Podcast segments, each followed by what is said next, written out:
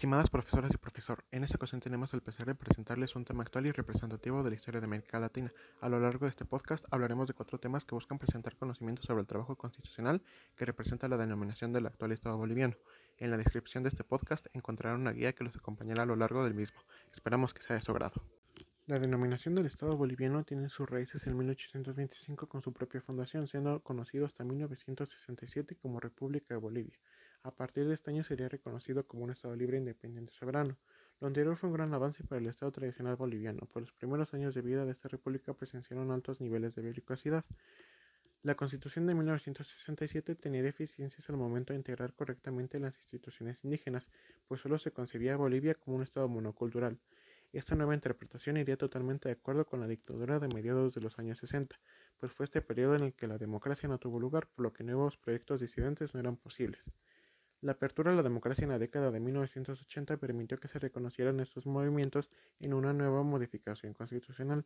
Es así que la reforma a la Constitución de 1994 le otorgaría a la República de Bolivia una nueva cara, la de un Estado pluricultural y multiétnico, además de crearse instituciones en apoyo a la lucha indígena.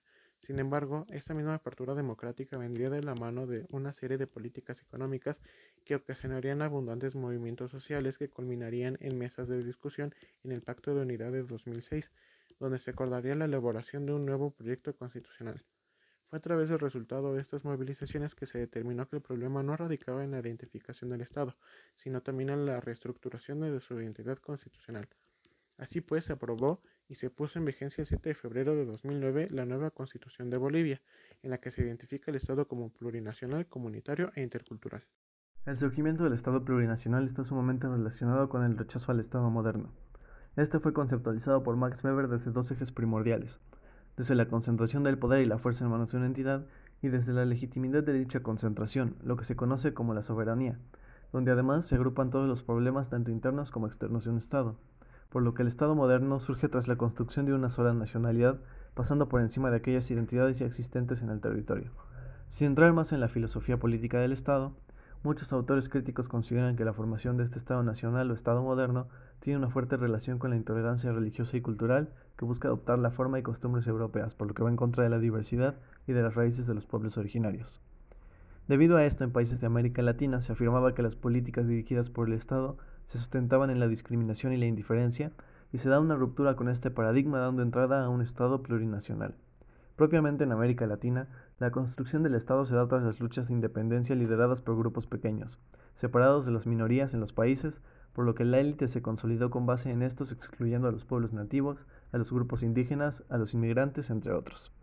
Asimismo, la nacionalidad que se había formado para el Estado era ajena para este sector, provocando al mismo tiempo una marginación que sería progresiva hasta finales del siglo XX. Durante todo este tiempo, estas minorías, además de ser olvidadas por el Estado, no participaban en las dinámicas sociales ni eran protegidas por el derecho, quedando completamente excluidas de todos los ámbitos de la nación.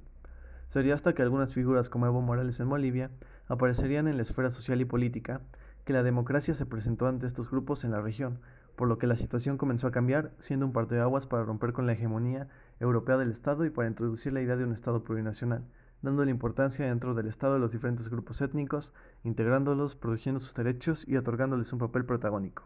La nueva constitución política del Estado se da un gran paso debido a que se establece, de acuerdo al artículo primero, que Bolivia se constituye en un Estado unitario social de derecho plurinacional comunitario, libre, independiente, soberano, democrático, intercultural, descentralizado y con autonomías. En la misma línea de creación de un Estado plurinacional se dispone sobre la cuestión indígena aproximadamente 80 de los 411 artículos. Además, en la tercera parte se reconocen las nuevas formas de autonomía departamental, regional e indígena, teniendo así el mismo rango constitucional. Un artículo relevante del texto es el artículo 30, ya que indica que es nación y pueblo indígena originario, campesino, toda colectividad humana que compara identidad cultural, idioma, tradición histórica, instituciones, territorialidad y cosmovisión, cuya existencia es anterior a la invasión colonial española. Con la aprobación de la nueva Constitución se reconocen los derechos de los pueblos, naciones indígenas, destacando la libre determinación y territorialidad, que las instituciones indígenas forman parte de la estructura del país, a la participación en las dependencias del Estado, así como al ejercicio de sus sistemas políticos conforme a su cosmovisión. Viendo plasmado así que en su constitución uno de los fines y funciones esenciales del Estado, encontrado en el artículo 9, es garantizar el bienestar, el desarrollo, la seguridad y la protección de igual dignidad de las personas, las naciones, los pueblos y las comunidades, y fomentar el respeto mutuo y el diálogo intracultural, intercultural y plurilingüe. Para aterrizar los apartados anteriores, es necesario tomar en cuenta que en Bolivia fue el movimiento al socialismo el encargado de impulsar las reformas constitucionales y de ser el protagonista de insurrecciones que se extendieron en el país desde inicios del siglo XXI. En 2008, previo a la reforma constitucional, el conflicto entre la oposición de derecha y la fuerza social que apoyaba al movimiento terminaron por crear las bases del contexto político predominante en la región. Tras el referéndum constituyente de 2009, quedó claro que algunas de las principales instituciones democráticas de Bolivia no funcionan adecuadamente al no haber sido debidamente constituidas. La pugna entre ambos bandos permitió reconocer las deficiencias institucionales para evitar y controlar conflictos violentos y represión brutal. Sin embargo, esto solo sería una antesala a lo que años después devendría de la caída del régimen. Octubre de 2019 daría lugar a uno de los momentos históricos más relevantes de la historia boliviana. Las elecciones habían sido catalogadas como fraude, de forma que la población se movilizó. Evo Morales renunciaría a la presidencia de Bolivia en noviembre de 2019 y para finales de 2020 esta situación sería revertida con la victoria de Luis Arce en las elecciones generales del 18 de octubre. Así es notable que las reformas constitucionales fueron propuestas al identificar el orden estatal con repúblicas corruptas que en su formación habían excluido sistemáticamente a los sectores populares. Cuando estas sucedieron, el bloque dominante en el Estado se integró con los sectores sociales que habían sido previamente excluidos. La consecuencia de ello fue proponer la construcción de un Estado plurinacional descolonizado y diverso. La particularidad de estos movimientos y reacciones en Bolivia reside en reivindicar la identidad de los pueblos originarios, en cuestionar el orden estatal identificado con el orden colonial y con la dominación de clase y cultura, y el haber conformado partidos políticos que les permitieron llegar a acceder al poder del Estado.